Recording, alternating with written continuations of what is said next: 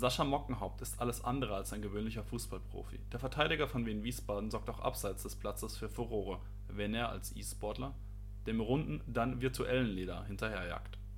Freut euch auf ein interessantes Gespräch über Fußball in der norwegischen Provinz, Spiele in der Bezirksliga und Probleme mit der Internetverbindung bei Auswärtsspielen.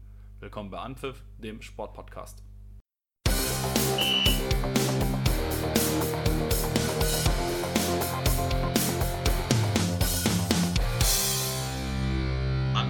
Der Sportpodcast.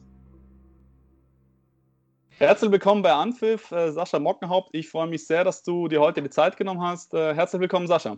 Ja, sehr gerne. Schönen guten Abend.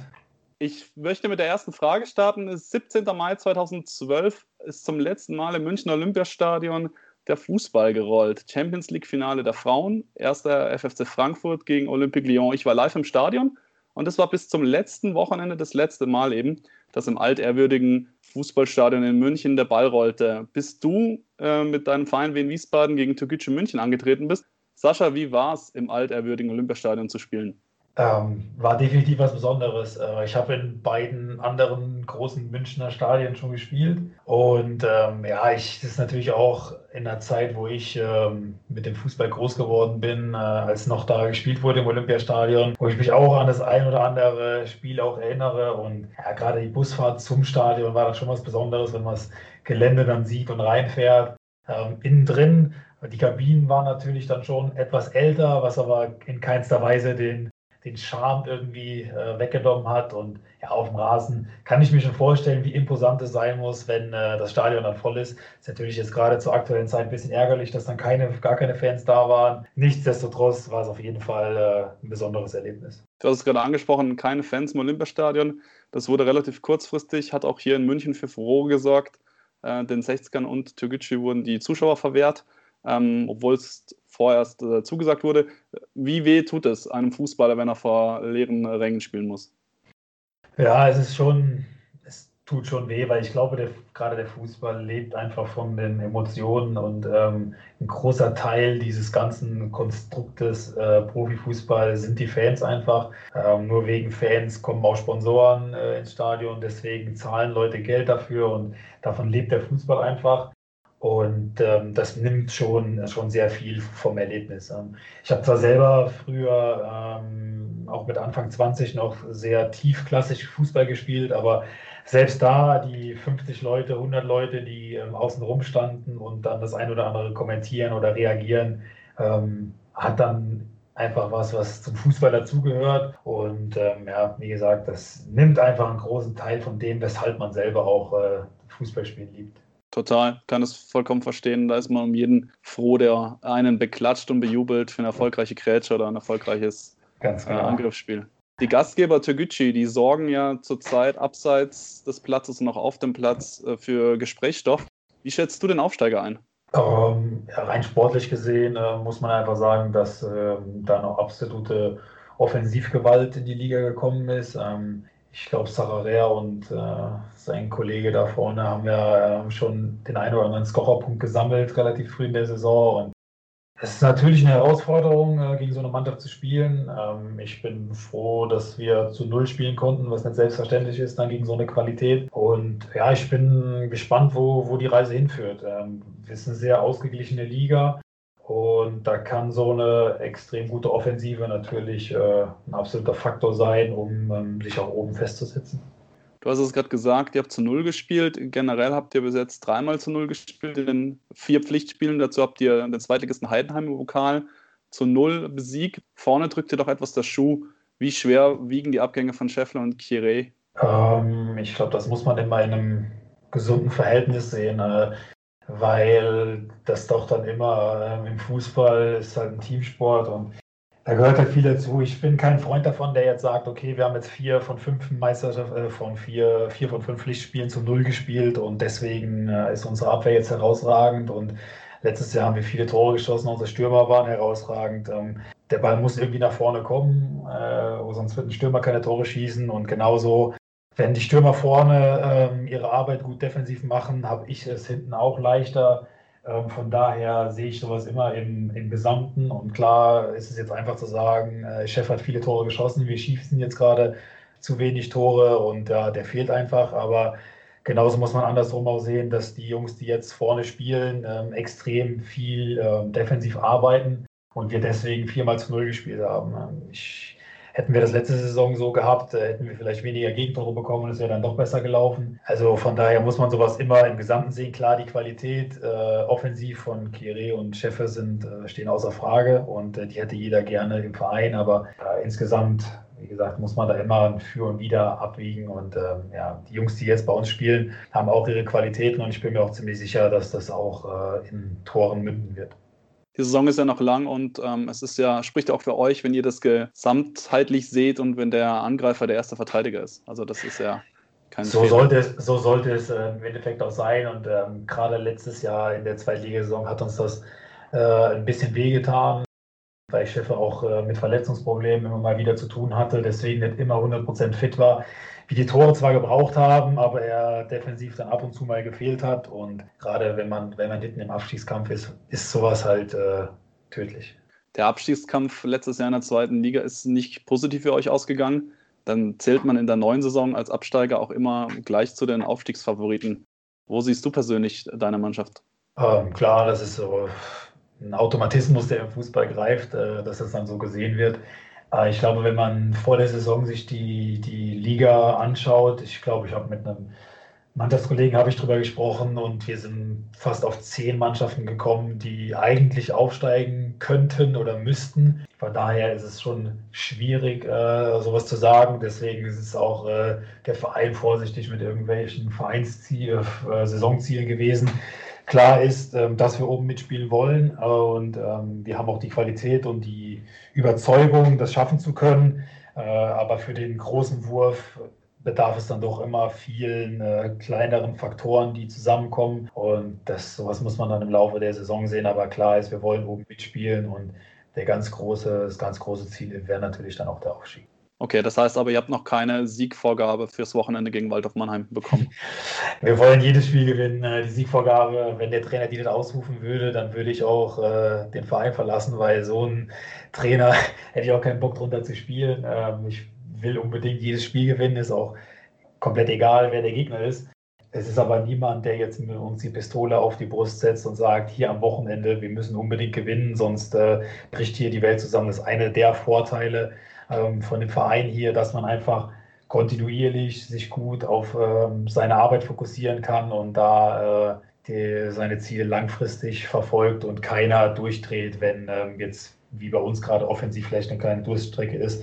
Ähm, der Saisonstart ist alles in allem gut für uns gelaufen und ähm, das Umfeld ist zufrieden. Wir hätten natürlich gerne den einen oder anderen Punkt mehr, die auch möglich gewesen wären, gerade jetzt auch gegen Kaiserslautern, der Last-Minute-Ausgleich. Aber ähm, wir haben hier absolut keine Unruhen und auch letztes Jahr, wo die Saison nicht so gut gelaufen ist, lange ähm, war es dafür doch ähm, verhältnismäßig ruhig. Das äh, habe ich in anderen Vereinen auch schon anders erlebt. Diese Ruhe wird sich äh, über kurz oder lange äh, hoffentlich auszahlen für euch. Ähm, dein Trainer Rüdiger Rehm ist ja auch schon einige Zeit in Wien-Wiesbaden und der hat dich kategorisiert als Musterprofi, der immer Vollgas gibt. Würdest du denn sagen, auch im Hinblick auf deine Karriere, du hast es vorher angesprochen, du hast lange unterklassig gespielt, dass dich eher Fleiß oder Talent zum Profifußballer hat werden lassen? Oh, definitiv der Fleiß. Ähm, weil äh, ich musste extrem viel aufholen, weil ich kein, ich habe kein Jugend-Bundesligaspiel gemacht und bin auch mit 23 habe ich meinen ersten Profivertrag unterschrieben und musste eigentlich jedes Jahr, seitdem ich äh, in den Senioren gespielt habe, ähm, einfach aufholen, weil das einfach gefehlt hat. Ich musste körperlich extrem nachlegen, habe in meiner Profizeit ähm, fast 10 Kilo an Muskelmasse zugenommen. Ähm, musste natürlich auch taktisch dazulernen. Ich wurde komplett umgeschult von von einem Mittelfeldspieler zu einem Innenverteidiger. Ähm, das ist jahrelang harte Arbeit gewesen, ähm, aber es hat sich im Endeffekt ausgezahlt. Ich bin froh und glücklich und stolz darüber, was ich noch ähm, jetzt erreicht habe. Und noch ist es nicht vorbei. Ich habe, ähm, wie gesagt, erst sechs Jahre gespielt und spüre noch keinerlei Verschleiß, hatte keine großen Verletzungen und bin mir auch ziemlich sicher, dass ich äh, mein Top-Niveau noch nicht erreicht habe. Das klingt vielversprechend und das werden die Fans von Wien Wiesbaden gerne hören. Du hast es gerade selber angesprochen, wir haben es nicht abgestimmt, aber das wäre meine nächste Frage gewesen. Deine Karriere entspricht nicht wirklich dem Bilderbuch. Du hast bei Leverkusen angefangen, äh, für ganz oben hat es da aber noch nicht gereicht. Du hast in der Jugend bei Leverkusen selbst aufgehört.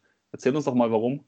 Ähm, das war der Schritt von der, von der C zu B-Jugend, ähm, wo es auch dann vom Training her extrem schwierig geworden wäre. Leverkusen hatte damals noch kein Internat und ich bin in der C-Jugend schon zwei Jahre lang ähm, fünfmal die Woche nach Leverkusen gefahren oder eher meine Mutter hat mich gefahren, 100 Kilometer eine Strecke. Und ähm, bin da schon immer direkt von der Schule zum Training, war abends um neun wieder da und das die ganze Woche. Ich bin froh, dass ich es mit der Schule relativ einfach hatte. Sonst wäre das schon schief gegangen und da ging es halt dann irgendwie in die Oberstufe, wo man dann halt bis nachmittags äh, halt Schule hat. Es wäre alles sehr schwierig geworden und ähm, es war auch nicht so, dass ich da jetzt ähm, in der Mannschaft, ich habe zwar sehr viel gespielt, aber es war nicht so, dass ich jetzt sage, okay, ich kann alles auf die Karte Fußball setzen, weil ich sehe, ich bin, äh, bin dermaßen gut, dass es auf jeden Fall reichen könnte. Habe auch in der Zeit viel ähm, weglassen müssen, was, äh, was soziale Kontakte angeht, weil eben einfach keine Zeit mehr da war. Und das habe ich dann schon extrem vermisst und habe dann die Entscheidung getroffen, ähm, ja, ich gehe wieder nach Hause, spiele mit meinen Jungs Fußball und genieße mein Leben. Bin auch froh, dass ich die Entscheidung so getroffen habe, weil ich auch in der Zeit extrem viel mitgenommen habe, ähm, was einfach persönliche Erlebnisse angeht, wo jetzt ich, wenn ich den Jungs das erzähle, die halt gesagt haben, die dann alle sagen, boah, das habe ich halt alles nie erlebt, da musste ich zurückstecken, das konnte ich alles nicht machen. Von daher bin ich sehr froh über den Weg, wie er jetzt gelaufen ist. Hört sich ja nicht verkehrt an. Du hast es ja nichtsdestotrotz geschafft. Und ähm, wenn man in der C-Jugend oder in der B-Jugend spielt, ist ja lange nicht absehbar, ob man es auch schlussendlich nach oben schafft. Und wenn du jetzt äh, hier stehst und oder sitzt und sagst, äh, du kannst, du bereust es nicht, dann ist doch alles äh, zum Guten gegangen. Du bist 2012 dann als Oberligaspieler bei der zweiten Mannschaft vom 1. FC Kaiserslautern gelandet. Von dort an ging es eigentlich immer stetig bergauf. Hast du immer an deine Chance geglaubt? Ich glaube, wenn man nicht dran glaubt, dann soll man es gar nicht machen. ähm, aber ich habe bewusst ähm, bei meinem Wechsel von, äh, von Betzdorf zu Lautern nur einen Einjahresvertrag unterschrieben. Der Verein wollte gerne zwei machen, aber ich habe gesagt, ich will es versuchen, aber ich möchte auch genauso gerne nach dem einen Jahr, wenn ich sage, okay, das ist nichts für mich oder ich, äh, ich schaffe es nicht oder ich investiere zu viel, muss zu viel liegen lassen durch die Erfahrung halt in der Jugend, ähm, habe ich nur einen Jahresvertrag gemacht, was ich dann auch jahrelang durchgezogen habe und es ist halt voll aufgegangen. Ich habe nach dem ersten Jahr ähm, durfte ich direkt zu den Profis, konnte nach dem einen Jahr dann sofort nach Aalen wechseln in die zweite Bundesliga, habe da einen Profivertrag unterschrieben. Es ging jedes Jahr immer bergauf und wenn ich in einem Vertrag festgehangen hätte, sage ich mal, wäre es schwieriger geworden. So konnte ich einfach jedes Jahr für das, was ich investiert habe und mich verbessert habe, auch dementsprechend ähm, die Belohnung im Endeffekt dann auch einkassieren. Okay, dann hast du quasi nach deinem ersten Jahr bei den Amateuren schon gewusst, ich kann Profifußballer werden? Ja, ich habe ähm, hab halt in dem, am Ende der Saison ähm, das ein oder andere Training bei den Profis mitgemacht, weil da jemand ausgefallen ist. Und ähm, ja, man merkt ja dann schon, kann man mithalten, hat man hier überhaupt keinen Auftrag. Und ähm, der ein oder andere Spieler, auch von den Profis, hatte auch wenig Bock, gegen mich zu spielen im Training, weil es halt einfach eklig war, weil ich extrem schnell war für einen, für einen Innenverteidiger. Ähm, was jetzt auch heute noch mein großes, mein größtes Plus ist, sage ich mal. Und ähm, ja, das ist halt natürlich auch den Trainern aufgefallen. Und ähm, damals, ähm, Franco Foda hat halt dann gesagt, er kommt mit ins Trainingslager im Sommer. Und nach dem Trainingsjahr hat er gesagt, alles klar, du bist jetzt die ganze Saison dabei, weil es halt einfach, im Fußball ist es immer gleich, du kriegst eine, du musst immer darauf hinarbeiten, dass du eine Chance bekommst, du musst immer da sein. Wenn die Chance dann kommt, musst du sie nutzen und ähm, dann hast du die Chance, über einen längeren Zeitraum dich zu beweisen. Ähm, so war es mit dem Probetraining damals bei Lautern 2. Ich habe auch keinen Vertrag direkt bekommen, sondern musste erst ein Probetraining machen, eine Woche. Habe da überzeugt, hatte dann in dem Trainingslager die Chance zu überzeugen, habe es geschafft. Und so Sachen sind halt einfach Kernelemente, die man, wo man dann halt da sein muss. Etwas, was man auch dann später für Abseits des Platzes mitnimmt oder weitergeben kann. Ja, definitiv. Also das sind halt schon einfach Erfahrungen. Man kann immer viel vom Fußball ins richtige Leben transportieren und genauso auch andersrum. Ähm, ich habe, äh, bevor ich nach Lautern gegangen bin, ja in einer Behindertenwerkstatt gearbeitet, wo ich extrem viel ähm, einfach für mich mitgenommen habe, was Dankbarkeit angeht und einfach ähm, ja, das Leben zu, zu genießen mit den schönen Sachen und auch harte Zeiten durchzustehen. Und das sind alles Sachen, die einen prägen und im Endeffekt ähm, ist, äh, deswegen bin ich so, wie ich jetzt bin und absolut zufrieden damit. Da gehört einfach alles dazu, was man so durchmacht über die Jahre. Dankbarkeit ist ein großes äh, Thema. Ähm, die hast du dann 2016 nicht mehr unbedingt gespürt beim FCK. Du wurdest ausgemustert und bist nach Norwegen gegangen. Für viele ein unvorstellbarer Wechsel. Hattest du keine Bedenken, ähm, ins fußballerische Niemandsland, jetzt bei allem Respekt, zu gehen nach Norwegen? Ähm, also erstmal waren die Optionen relativ begrenzt, weil ähm, ich eine Woche vor Ende der Transferphase gesagt bekommen habe, dieses Jahr wird es schwer mit Spielen, was für mich absolut hart, eine ganz harte Zeit war, weil ähm, ich viel investiert habe und auch bereit war, dem Verein ähm, in Kaiserslautern alles zu geben und mich da aufzuopfern. Ähm, war auch in der Vorbereitung bei dem Spiel Kapitän und war eigentlich guter Dinge, sogar von Anfang an zu spielen am ersten Spieltag. Und dann so eine Botschaft zu bekommen, ist schon war schon sehr, sehr hart. Und die Connection dann nach Norwegen kam dann relativ zufällig. Mein Berater war zu der Zeit da, als ich die Nachricht bekommen habe, als ich ihn angerufen habe. Und ähm, saß mit dem Trainer zusammen, der direkt gesagt hat, ich brauche unbedingt noch einen Innenverteidiger, der soll mal vorbeikommen, soll sich das hier mal angucken. ähm, der Verein hat dann, hat dann die Reisekosten übernommen. Ich war dann bei einem Heimspiel da und ähm, habe es mir angeschaut. Und ähm, die Gespräche da mit dem Verein waren einfach es hat mich einfach ähm, gereizt, ähm, die Aufgabe da zu übernehmen, Führungsspieler zu sein in einer äh, Mannschaft, wo kein Deutsch gesprochen wird, wo man vorangehen muss. Und habe dann mit meiner Frau telefoniert, die auch ähm, begeistert war, einfach so ein Abenteuer mal zu machen. Ähm, weil später, jetzt zum Beispiel äh, mit einem Kind, muss man sich halt alles dreimal überlegen. Ähm, damals waren wir noch relativ frei, auch meine Frau war beruflich noch nicht gebunden. Und dann haben wir gesagt, die, das war nur ein halbes Jahr, weil die Saison geht ja immer von äh, Anfang des Jahres bis November ja. nur. Genau. Und deswegen war das eine relativ kleine Zeit, wo ich sagen konnte, ey, ich, ich probiere es mal aus, das ist eine Lebenserfahrung. Viele andere Sachen innerhalb von einer Woche entstehen jetzt auch nicht. Ich habe zwar auch ähm, da mit anderen Vereinen noch gesprochen, aber diese, diese Lebenserfahrung, auch abseits vom Fußball, hat mich einfach so gereizt, dass ich gesagt habe, das äh, will ich gerne machen. Okay, und du warst in Norwegen, warst du Stammspieler. Ähm, stelle ich mir das aber so vor, dass das Ziel wahrscheinlich immer auch wieder war, in Deutschland Fuß zu fassen oder weiter zu spielen. Jetzt hast du schon angesprochen, die Saison hat, ist endet da kalenderweise und so, somit bleibt ja nur noch das Januar-Transferfenster. War es eine Option, in Norwegen noch ein Jahr dran zu hängen oder war für dich immer klar, Januar 2017 bin ich wieder in Deutschland? Ich wäre definitiv im Ausland geblieben, wenn meine Frau nicht schwanger geworden wäre.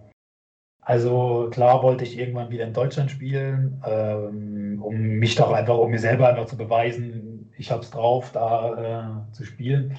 Aber ähm, die Auslandserfahrung war so positiv, so rundum positiv, ähm, dass schon ähm, Gespräche stattgefunden haben mit vielen ausländischen Vereinen, jetzt auch außerhalb Norwegens, weil die, weil viele einfach auf die Liga schauen und wissen, im Winter sind da viele Spieler ablösefrei. Und ich mit meiner Art auch äh, aufgefallen bin, Fußball zu spielen, weil dieses entschlossene, die, die, die Geschwindigkeit hinten in der Innenverteidigung ist einfach auch in der Liga aufgefallen und viele ausländische Vereine gucken halt drauf. Es waren nach zwei, drei Wochen kamen schon bei meinem Berater Anfragen aus verschiedenen Ländern in Europa äh, zu ihm. Und ähm, wahrscheinlich, wie gesagt, wäre ich irgendwo im Ausland geblieben, äh, wenn meine Frau nicht schwanger geworden wäre.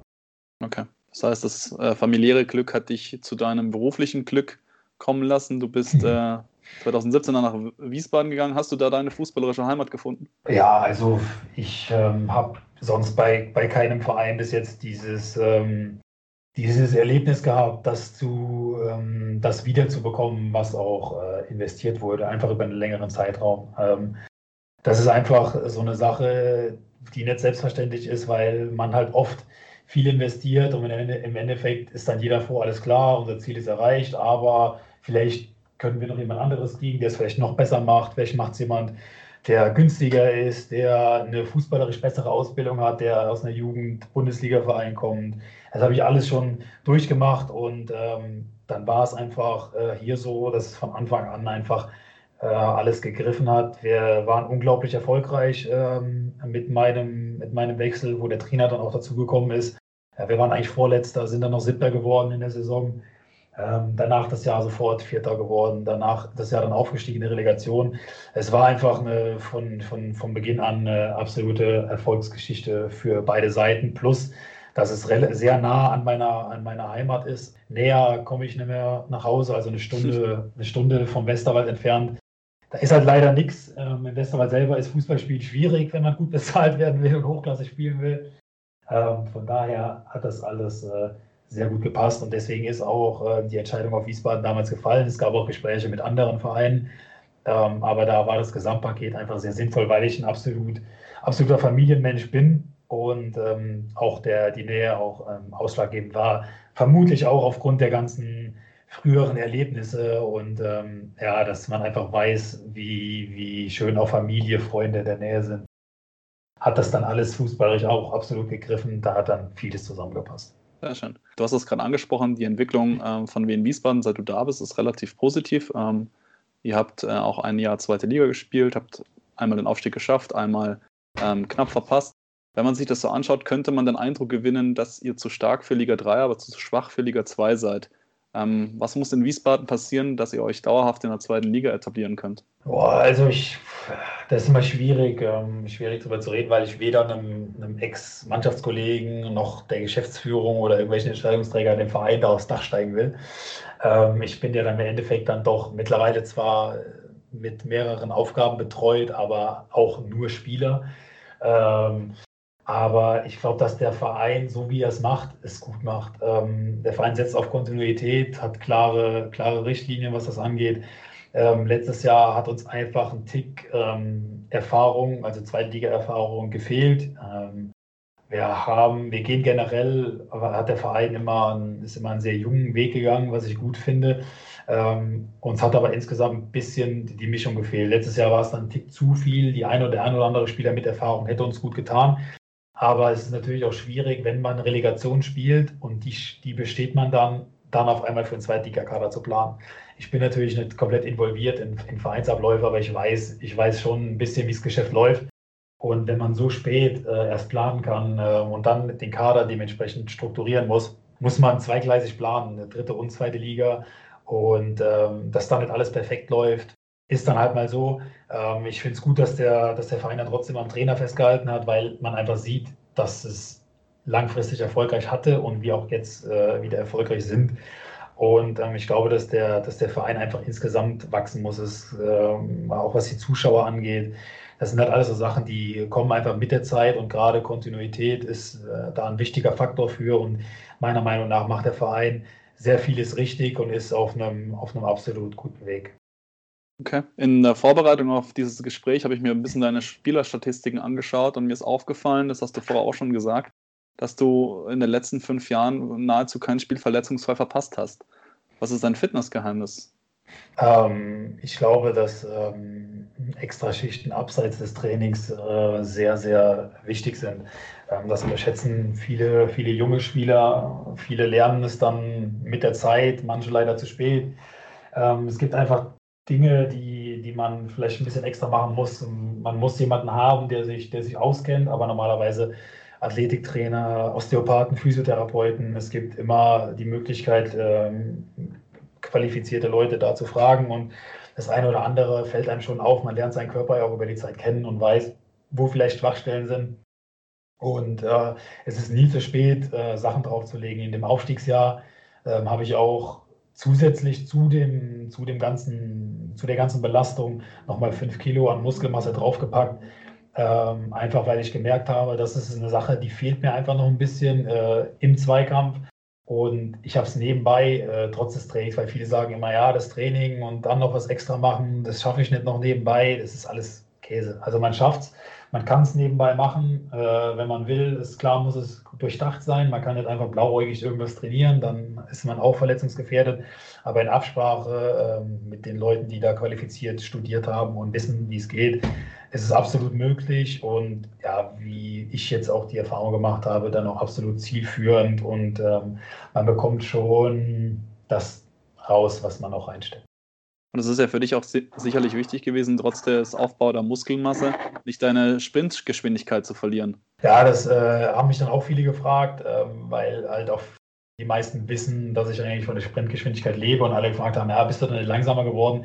Ich habe das natürlich immer im Auge gehabt. Wir machen natürlich auch regelmäßig Sprinttests äh, im Verein Und ähm, ich hatte da absolut keinen Nachteil. Also ich bin äh, genauso schnell wie mit 10 Kilo weniger.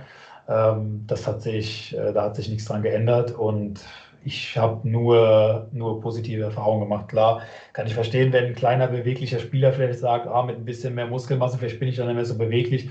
Aber wenn man gezielt, äh, gezielt trainiert und auch, es gibt auch Muskeln, die für, äh, für Drehung und Wendung zuständig sind. Und wie man, wenn man die genauso trainiert wie Schulter, Brust und Bizeps, dann äh, wird dementsprechend auch der Muskel genauso viel stärker, der für die Drehung ja. verantwortlich ist. Und dann muss man einfach ganzheitlich das sehen. Natürlich braucht man nicht seinen seine Brust aufblasen und äh, der ganze Rest hängt dann drunter. Natürlich wird man dann unbeweglicher, aber wenn man mit Kopf und Verstand trainiert, dann äh, macht das schon Sinn. Ich will nochmal das Thema Sprintgeschwindigkeit ansprechen. Ähm, bei dem FIFA-Spiel bist du mit 84 gerankt. Sprintgeschwindigkeit. Bist du damit zufrieden? Also ich habe, ähm, weiß nicht, ob du das auch gesehen hast, auf meinem Instagram-Account äh, eine Vergleichsgrafik von den Höchstgeschwindigkeiten letztes Jahr. Und ähm, laut Messung der DFL äh, war ich letztes Jahr bei einem Sprint schneller als Davis zum Beispiel. Ähm, wenn ich das dann vergleich, in einem Vergleich setze, würde ich sagen, fehlt dann, fehlt dann noch der eine oder das eine oder andere Pünktchen. Aber also mal gemessen an meinem, an meinem, an meinem Gesamtrating ist das verhältnismäßig eine sehr, sehr schnelle Karte. Ähm, wenn man sieht, dass es nur eine Silberkarte mit einem Gesamtrating von 66 mittlerweile ist, was auch eine Frechheit ist. ähm, aber verhältnismäßig ist es eine sehr schnelle Karte und von daher fällt es den Leuten wenigstens auf, dass ich schnell bin. Das ist schon mal ein Fortschritt im Gegensatz zu den vergangenen Jahren. Genau, du hast ja, ähm, deswegen habe ich es angesprochen, hast auch eine zweite Karriere bei Wien Wiesbaden Du spielst ja auch oder hast gespielt in der Virtual Bundesliga. Generell solche FIFA-Rankings, du natürlich vom Berufswegen nimmst es ziemlich ernst, aber wie sehen das eigentlich die anderen äh, Kollegen? Wird darüber gesprochen? Ach, das ist immer mal wieder, wenn, wenn FIFA rauskommt, eine Woche lang äh, ein ganz lustiges Thema, die eine oder andere Sache zu vergleichen oder sich kaputt zu lachen, wenn einer nur zwölf bei Schießen hat oder sowas. Ähm, das ist auch, das, der, der, Witz kommt immer mal wieder, aber ähm, dass da jetzt wirklich jemand ernsthaft hinterher ist, ähm, kann ich mir beim besten Willen nicht vorstellen stellen. Also das Format kennt man ja äh, schon bei vielen Bundesliga-Vereinen, die dann äh, Videos aufnehmen, wo die Spieler sich ihre Ratings anschauen und äh, dementsprechend kommentieren. Das ist schon gang und gäbe geworden bei vielen Content-Creatern. Ja. Also das ist immer wieder witzig und auch witzig für Fans, äh, sowas zu sehen. Aber ich glaube, den wirklich ernsten Fokus hat da niemand. Ähm, kann man auch wirklich, kann man auch nicht haben. Also ich habe es spätestens da abgelegt, wo ich gesehen habe, nach dem Aufstieg ist mein äh, Rating gleich geblieben und nach dem Abstieg habe ich minus drei bekommen. Da habe ich gesagt, habe ich die Geschichte auch an Akta gelegt. Das heißt, du bist auch niemand, der dann nach den Spielen in den Foren deine Spielbewertungen durchliest oder den Marktwert bei Transfermarkt.de checkst? Ähm, also ich beschäftige mich schon mit Statistiken, aber nur mit Statistiken, die für mich auch äh, relevant sind ich äh, schaue mir schon, äh, mein Berater schickt dann schon ab und zu mal Passstatistiken, wo habe ich die meisten Pässe hingespielt, Zweikampfstatistiken, solche Sachen, die wirklich mein Spiel auch beeinflussen und besser machen können oder die eine gute Rückmeldung geben für das, was ich auf dem Platz mache und wo ich vielleicht was besser machen muss. Ähm, aber andere Sachen wie irgendwelche Benotungen oder Fanmeinungen oder so, das sind immer interessante Sachen, die ich natürlich auch sehe und wo ich auch dann mit äh, engeren Kumpels schon mal drüber rede und meine Späße mitmache, aber nichts, was dann wirklich äh, in meinen Tagesablauf einfließt und äh, eine Wertigkeit hätte, die in irgendeiner Weise Einfluss auf mich nimmt. Hätte mich auch gewundert, wenn ich das jetzt äh, hochgezogen oder runtergezogen hätte.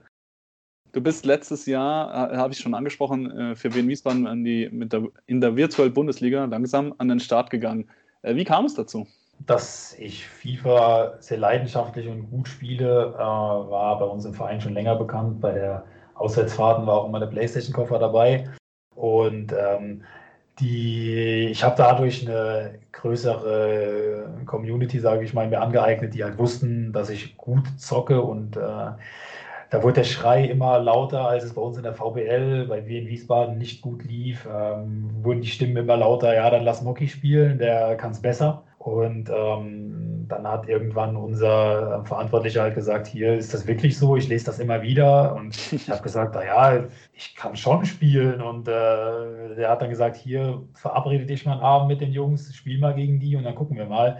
Und das habe ich dann auch gemacht, habe an dem Abend kein Spiel verloren gegen die Jungs was nichts Negatives gegen die sein soll, aber ähm, ich kann halt schon relativ gut FIFA spielen. Das ist es nun mal. Und äh, dann hat der Verein halt gesagt, einmal macht es halt Sinn, wenn ich so gut spielen kann, dass ich für sie antrete äh, auf äh, Wettbewerbsebene. Plus, dass es einfach marketingmäßig auch absolut Sinn macht, äh, so jemanden ins Rennen zu schicken. Ich meine, die Pressestimmen danach waren schon sehr groß, so dass ich selber auch ähm, mit Twitch anfangen konnte. Ähm, von daher war das für alle eine, eine, sinnvolle Aktion und hat mir riesig Spaß gemacht und hat mich auch dann dahin gebracht, dass ich einen eigenen Kanal erstellt habe und da ähm, jetzt regelmäßig auch Content bringe. Du hast also auch dein zweites Probetraining erfolgreich abgeschlossen. So könnte man sehen, ja, die Chance bekommen und da gewesen. Ja, das okay. kommt immer wieder. Perfekt. Die virtuelle Bundesliga gibt es momentan nur für Erst- und Zweitligisten. Ihr seid, wie gesagt, abgestiegen. Wie geht es jetzt mit eurer E-Sports-Abteilung weiter? Ähm, ja, ich jetzt, ähm, bin jetzt seit diesem Sommer auch ähm, vertraglich E-Sportler. Ich habe das quasi in der virtuellen Bundesliga auf, wie soll man das sagen, äh, Mitgliedsbasis gemacht, weil ich halt sowieso schon beim Verein bin, aber bin jetzt auch angestellt mit äh, allem drum und dran, also mit Marketingzielen und Planung und äh, allem Möglichen. Und wir haben uns schon die ein oder andere Sache überlegt, was wir machen wollen. Äh, wir wollen gerne in Zukunft ähm, viel regional einfach arbeiten, vielleicht äh, das ein oder andere Event hier planen, wenn die PlayStation 5 rauskommt oder zur Weihnachtszeit. Und ähm, ja, einfach den, den Zugang zum Verein über die E-Sports-Abteilung halt einfach, einfach einfacher machen.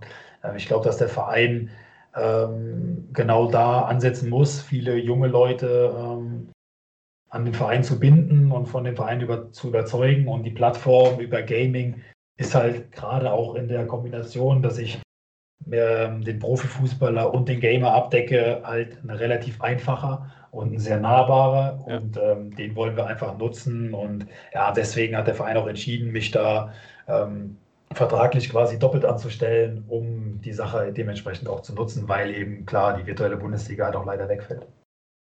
Und äh, wie erklärst du deinem Kind, dass es Teil deines Jobs ist, Computerspiele zu spielen? Ach, ähm, der ist relativ begeistert von allem, was auf dem Bildschirm passiert.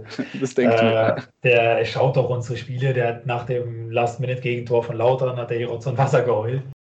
Ähm, obwohl, er auch, obwohl er auch erst drei Jahre alt ist, aber der versteht schon sehr viel. Und ähm, man muss halt auch sehen, dass ich jetzt nicht mehr spiele als vorher. Äh, das ist immer so ein kleiner Trugschluss, den äh, auch unser Trainer schon mal drin hatte, äh, der natürlich jetzt, dadurch, dass es öffentlich ist und man mir beim Zocken zugucken kann, ist natürlich der Eindruck immer erweckt, dass ich da auch ähm, natürlich auch emotional bin und viel, viel Herzblut mhm. reinstecke. Aber faktisch gesehen ist einfach nur der Unterschied, dass es öffentlich zugänglich ist. Ähm, ich hatte vorher genau dieselbe Zeit in der Woche fürs Zocken ähm, investiert und mache jetzt nicht, äh, mach jetzt nicht, bin jetzt nicht öfter an der Konsole als vorher. Also ähm, von daher ist das alles noch im Rahmen. Und die Sprüche der Mitspieler von wegen, auf der Konsole hättest du den gemacht, äh, halten sich in Grenzen? Da ich mit äh, Tore machen eh nichts zu tun habe, grundsätzlich bei uns, äh, hält, sich in, hält, sich das in, Grenzen, ja. Aber ähm, also die Jungs sind äh, auch ab und zu im Stream dabei. Also den einen oder anderen lade ich dann schon mal ein, weil es halt einfach eine absolut eine sehr nahbare Plattform auf Twitch ist, wenn äh, man in den Chat schreiben kann und es wird einem direkt von einem Fußballprofi geantwortet, der auch noch zu sehen ist. Ähm, das äh, gefällt vielen und den einen oder anderen nehme ich, wie gesagt, auch ab und zu mal dazu, ähm, die einfach Bock drauf haben und äh, ich habe ganz, ganz wenig äh, negative Rückmeldungen bekommen, was das angeht vorher gesagt, du liebst Statistiken oder äh, befasst dich gerne mit Statistiken. Ich hätte noch eine Kennzahl für dich. Sport 1 hat während des Lockdowns, also ich habe jetzt die Zahl zwischen März und Mai, 93 Stunden E-Sport auf ihren Plattformen gezeigt. Darunter ein FIFA 20 Turnier mit Fußballprofis und ehemaligen Spielern. Da haben 184.000 Zuschauer zugeschaut. Jetzt in der Zweitligakonferenz auf Sky mit einer Wien Wiesbaden-Beteiligung schalten 200.000 Zuschauer ein. Wie lange willst du dir den realen Fußball denn noch antun bei solchen Zahlen? Ja, das ist äh, tatsächlich ähm, eine Sache, die echt mittlerweile sehr groß geworden ist. Also ich spiele leidenschaftlich gerne Fußball, aber ich zocke auch leidenschaftlich gerne genauso. Ähm, ich bin auch ehrlich, wenn ich ähm, als Fußballprofi nicht ähm, die, mein, mein, ganzes Leben und das Leben von meiner Familie finanzieren könnte, würde ich sicher in der Bezirksliga bei meinem Vater in der Mannschaft mit meinem Bruder kicken weil das dann mit Freunden einfach der, der Fall ist, so wie ich jetzt mit Freunden einfach zocke. Der aber an sich, der E-Sport wird einfach äh, immer größer und ich habe äh, ist ja selber auch die Erfahrung gemacht. Ähm, ich hatte, ich habe die Statistik auch, ich habe die jetzt nicht vorliegen, aber ich habe es mir auch angeschaut, wie viele Leute in der Corona-Zeit sich bei mir meine Streams angeschaut haben. Ähm, ich habe auch mittlerweile ähm, da regen Zufluss und auch, äh, wo Leute anfragen, also wo ich Sponsorenanfragen habe, ähm, die gerne sich platzieren würden und äh, mit mir kooperieren würden. Und ich bin in der, in der Szene noch sehr klein und sehr neu. Ich mache das ja, wie gesagt, erst äh, also noch kein halbes Jahr. Und ähm, ich merke das selber und du hast die Zahlen ja eben vorgelesen, es wird immer größer, das sieht man an allen an allen äh, Turnieren, die vorstehen. Und man kann auch, äh, man kann da sich schon ein zweites Standbein aufbauen, äh, was ich jetzt auch am, am, machen bin. Ich hatte eben noch einen Termin ähm, mit einem Freund zusammen, wo es um eine Kooperation ging mit einer äh, Klamottenmarke das sind einfach Sachen, die mir jetzt nebenbei einfach Spaß machen, weil ich auch äh, Sportmanagement studiere. Ich kriege dann jetzt einfach einen Einblick auch in verschiedene Abläufe, äh, kann auch ähm, Sachen, die der Verein vermarktet, mir schon anschauen und Sachen anbieten und da auch mit Sponsoren sprechen. Es ist für mich einfach ein absolut äh, guter Einblick, was später mal das Berufsleben hergeben könnte.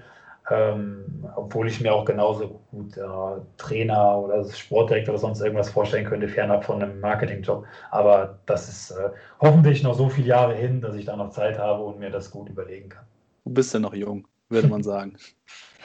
Aber die Entwicklung des E-Sports, deiner Meinung nach auch in, in Deutschland, sind keine Grenzen gesetzt, oder? Ich äh, wüsste nicht, wo da Grenzen sein sollen. Also wenn man das vergleicht mit anderen äh, Spielen wie, wie Fortnite oder so, wo da bei der letzten WM, glaube ich, nur für die Teilnahme 500.000 äh, ausgezahlt wurden ja. und bei uns der FIFA-Weltmeister, mit dem ich übrigens letztes, letzten Sommer in der Soccerhalle zocken war, dem, weil ich da auch schon weitreichend vernetzt bin, ähm, der, glaube ich, nur 300.000, glaube ich, bekommen hat für seinen Weltmeistertitel. Da ist ja noch eine Riesendifferenz. Und äh, die Sponsoren merken natürlich, dass man einfach sehr viele Leute mit dem E-Sport erreicht und gerade FIFA ist halt eine Plattform, wo man viele junge Leute, wo man sehr zielgruppenorientiert äh, Marketing betreiben kann. Und ähm, das merken jetzt immer mehr Leute und deswegen kommen auch äh, jetzt bei mir schon Anfragen, obwohl meine Plattform noch klein ist, aber dementsprechend weiß ich auch, wie es bei den Jungs, die wirklich schon krasse Zahlen nachweisen können, dann auch ist. Und ähm, das ist für viele einfach auch äh, in der Zukunft äh, sinnvoll, eine sinnvolle Werbung. Ich ähm, kann mir schon vorstellen, dass eine Werbung, die bei irgendeinem Fernsehkanal läuft, ähm, deutlich weniger zielgerichtet und Leute erreicht wie bei einem großen Streamer, der jeden Abend äh, 10.000 Zuschauer hat. Und ähm, das äh, dürfte eigentlich nur größer werden statt kleiner. Und ich habe auch den einen oder anderen aus der Szene selber schon gefragt, ob ich ein bisschen Einblick haben könnte in seine Zahlen, um einfach äh, mich da zu orientieren, um auch selber für ja. mich Preise festzulegen, was das kosten soll, wenn mich jemand, äh, wenn mich jemand bewirbt oder ich eine Kooperation eingehe. Und ähm, die Zahlen sind bei jedem durchgehend einfach steigend, der guten Content und regelmäßigen Content liefert. Also sind da keine Grenzen gesetzt und man sieht es ja auch, ähm, wenn man League of Legends anschaut, was da für Volumen an Einschaltquoten, 1,3 Milliarden, habe ich neulich irgendwo gelesen. Also das ist eigentlich fast unvorstellbar. Wie mittlerweile ja auch schon Stadien. Wenn, äh, also in Asien sieht man es ja schon, dass da Stadien voll sind. Ähm, das sind einfach, wird einfach immer größer, es wird immer mehr zum Event und gerade dieses, äh, gerade dieses nahbare Gefühl, wenn man da dabei ist, das sind halt Sachen, wo man jetzt zum Beispiel bei einem, bei einem Fußballspieler im Fernsehen halt eher den, die Distanz hat, an den komme ich eh nie ran. Ich war selber früher Fan und äh, habe mir das dann angeschaut und dachte so, boah, wenn ich so jemanden mal treffen könnte oder dem mal eine Frage stellen könnte und ähm, die Sachen werden halt einfach äh, immer größer und es ist halt einfach nahbarer und deswegen für viele junge Leute einfach auch absolut begeistert. Dass du nahbar bist, hast du auch bewiesen, indem du auf meine Instagram-Anfrage äh, geantwortet hast und dich hier zu einem Interview bereit erklärt hast. Ähm, dafür nochmal äh, herzlichen Dank an der Stelle. Ähm, ich möchte zum Schluss äh, eine provokante Frage noch stellen. Gerüchten zufolge wurde der DFB 11 bei der WM 2018 das Internet abgeschaltet, weil die Spieler zu lange an der Playstation saßen. Wann wurde euch zuletzt das Internet abgeschaltet? Ah, wurde mir schon mal das Internet abgeschaltet. Ich reg mich zwar immer wieder auf, dass manche Hotels der LAN-Anschluss nicht funktioniert, wenn, ich, wenn wir auf Auswärtsspielen sind. Äh, aber so wirklich abgeschaltet wurde es bei mir dann nicht. Ähm, aber ich habe tatsächlich auch schon die Erfahrung gemacht, ähm, dass ich die Rückmeldung bekommen habe, vielleicht dann äh, diese nächsten ein, zwei Tage nicht zu streamen, weil äh, die Message nach außen äh, von Vereinsseite aus dann die falsche gewesen wäre. Mhm. Und das ist für mich dann aber auch völlig in Ordnung. Ich habe letzte, letztes Jahr in der letzten Saison auch in der Endphase gar nicht gestreamt, ähm, weil einfach der Fokus da ähm, auf dem Abstiegskampf komplett liegen sollte. Ich weiß, dass es für mich persönlich absolut keinen Unterschied macht.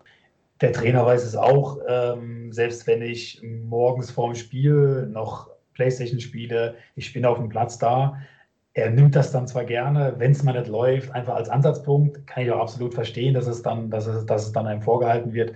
Aber ähm, ich bin ein großer Fan davon, da den Jungs äh, die Freiheit zu lassen und selber zu entscheiden, weil ähm, sollte man jemandem das WLAN abschalten, damit er nicht zocken kann, dann sitzt er halt vorm Handy und guckt sich ein Video an mit seinem Datenvolumen.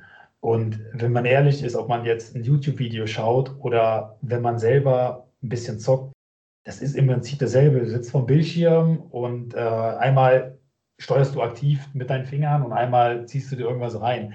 Und ähm, ob man jetzt bis nachts um drei eine Netflix-Serie schaut oder bis nachts um drei zockt, am nächsten Tag bist du vielleicht morgens beim Training nicht komplett wach. Und das muss jeder für sich selber entscheiden. Und da muss man auch einfach, äh, muss man einfach sagen, die Jungs, die in den entscheidenden Momenten das Falsche für sich machen, die haben es auch einfach nicht verdient. Dann, äh, die werden dann nicht performen, die haben es im Endeffekt dann nicht verdient und kriegen dafür auch die Quittung.